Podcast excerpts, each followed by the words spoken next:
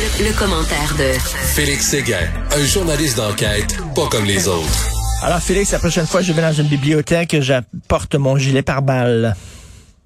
C'est incroyable, hein? là, ça, ça me fait l'idée justement que quand on tire dans des lieux comme ça, des lieux, entre autres, de, savoir, de connaissances, des écoles, etc. Mais écoute, c'est arrivé à la bibliothèque, un jeune homme de 18 ans qui a été blessé par balle assez gravement hier à la bibliothèque Philippe Panton, c'est dans le secteur de Laval-Ouest. Alors, il y avait ce jeune homme qui était à l'intérieur de la bibliothèque et il y avait cet autre qui était à l'extérieur et il a fait feu à travers la fenêtre de la bibliothèque selon euh, la police de Laval.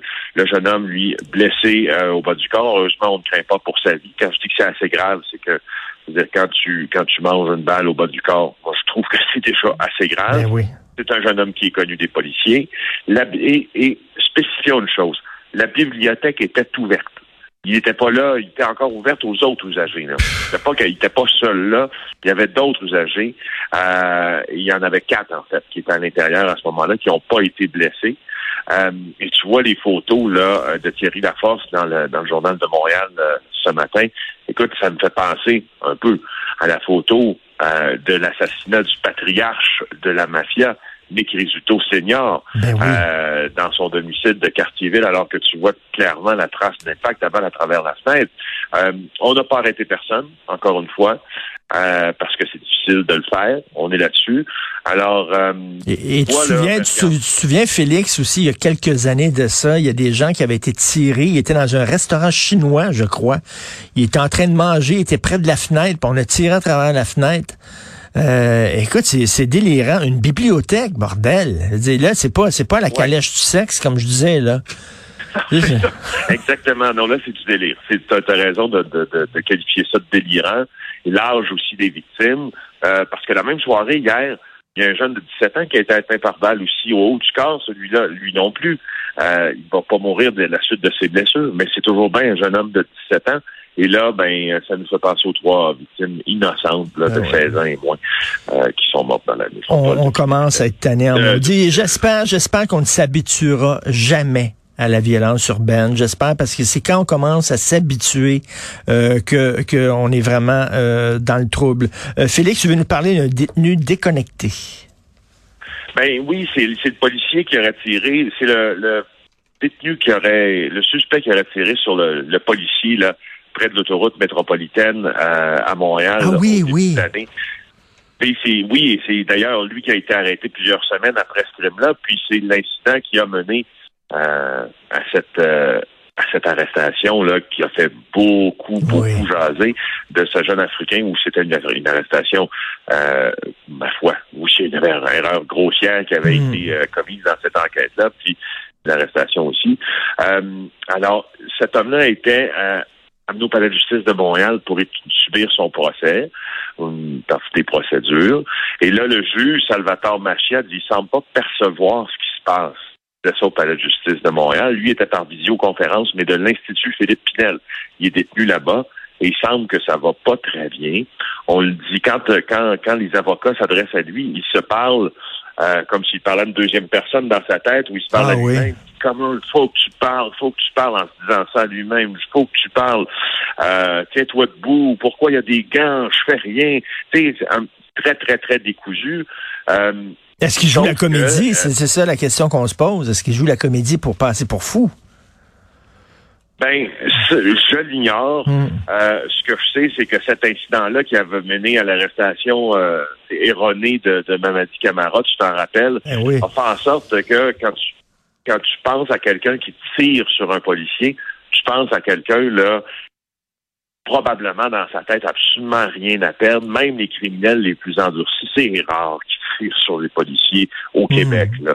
Et puis lui, après ça, en plus de son arrestation et de son accusation pour euh, avoir euh, agressé le policier Sam Vig, c'était son nom, lui, il s'est fait mettre en prison, puis il a été accusé après ça de meurtre parce qu'il aurait tué un co-détenu et puis se serait livré à des outrages sur le cadavre de ce co-détenu-là. Alors là, tu te dis, est-ce qu'il remplit les critères minimaux euh, pour être jugé? Moi, ce qui me surprend dans tout ça, je, conçois qu'on puisse vouloir dire, ben écoute, c'est violent, puis jugeons-le, mais il reste que le système est fait comme il est fait. Tu peux pas être jugé normalement hmm. si t'es pas apte à subir son procès. Mais là, le juge euh, semble qu'on on, on inquiète qu'il remplisse les critères minimaux. Euh, et donc, il pourrait être tenu là euh, éminemment responsable, là, advenant que le procès en décide ainsi. Ça va être reporté la cause à mercredi, puis ce qui m'a ce qui m'a un peu euh, fait en, ce qui a fait en sorte que je suis allé chercher un peu les euh, les critères de l'aptitude à subir ton procès. Ça doit être de comprendre la nature de l'objet et des poursuites, de comprendre les conséquences éventuelles des poursuites qui sont entamées contre toi, et d'être capable de communiquer euh, avec son avocat, sauf que ces critères-là, et je ne le savais pas, euh, sont jugés par, par prépondérance de possibilités. Donc, euh, il semble que c'est ce que le juge là, soit en train d'appliquer. On verra à terme, là, mais hmm. on pense pas mal plus qu'il est capable que l'inverse. Hmm. Ah oui, OK, on va suivre ça de, près. Et écoute, Jeffrey Epstein avait la bisonne en feu.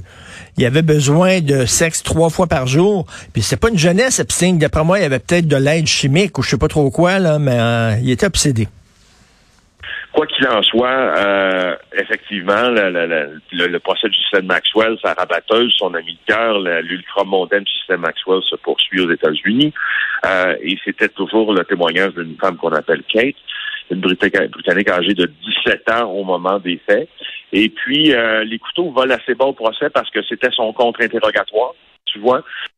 et là, on apprend que on a statué hier que son témoignage ne pourra pas être utilisé pour déclarer Justine Maxwell coupable parce qu'elle avait 17 ans au moment des faits, puis c'est l'âge du consentement au Royaume-Uni. Oh, je trouve ça particulier. Ben, oui. pourquoi? Parce qu'elle a été embrigadée, si tu veux, parce que bon, elle rêvait, elle rêvait d'une d'une carrière à l'étranger, à l'international. Mm. Maxwell la trouvait sophistiquée, raffinée, etc. Donc, elle a été amenée auprès de Ghislaine Maxwell selon la poursuite et après auprès de Jeffrey Epstein, toujours avec le même stratagème, c'est-à-dire on commence par une salle de massage et la porte se referme, puis finalement c'est devant des, gestes sexuels que tu te sens obligé d'accomplir, que tu es que tu es placé.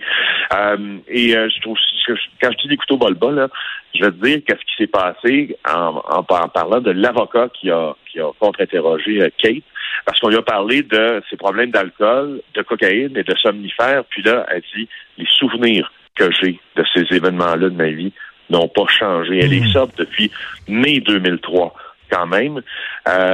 Et, euh, et, voilà, tu vois, on a même essayé de dire là qu'elle avait cherché à obtenir un visa américain réservé aux victimes d'agressions sexuelles en échange de son témoignage. Chapeau aux femmes qui témoignent ben oui.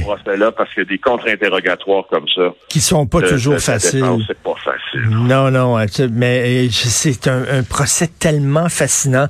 Et elle disait justement à cette jeune fille-là, pour l'attirer, tu sais, j'ai des amis très haut placés, je suis ami avec Donald Trump, par exemple, etc., pour attirer ces jeunes filles-là. Puis la jeune fille disait, ben là, écoute, j'ai une chance soudainement d'entrer dans ces milieux-là, ça peut peut-être m'aider pour euh, ma carrière. Bref, c'est vraiment euh, extrêmement bizarre, euh, ce procès-là. Euh, merci beaucoup, Félix. On se reparle demain. Bonne journée. Plaisir, demain. Bye.